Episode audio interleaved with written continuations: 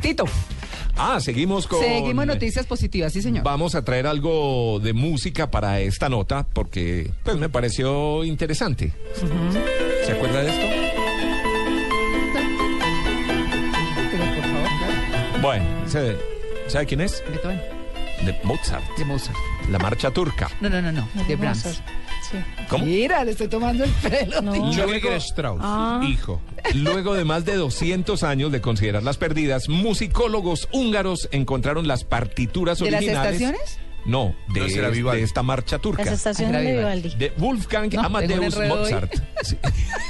Me enredé. ¿Cómo que encontró en las partituras? Sí, porque es que solamente existía la última hoja de la partitura original de esta música. Ah. ya, muy y bien. así es como se interpreta hoy en día como la que estamos oyendo ahí, que es una grabación eh, amateur, ¿cierto? Mm-hmm. Aficionada, no, no, no es un gran pianista. Por eso la versión no es pues la mejor. Pero eh, toda la vida, desde que se compuso hasta ahora, desde hace más de 200 años se ha venido tocando basado en ese último fragmento. Ese pedacito. Ahora por fin la encontraron y vamos a saber realmente cómo es esta obra, que es uno de los grandes clásicos de la música, Claro. pero resulta que de pronto todos los pianistas la han venido interpretando mal. Ah, carajo. ¿sí? Entonces, digamos que esa es eh, curiosa Interesante. y buena noticia, ¿cierto? Escuchamos Las vers- el finale.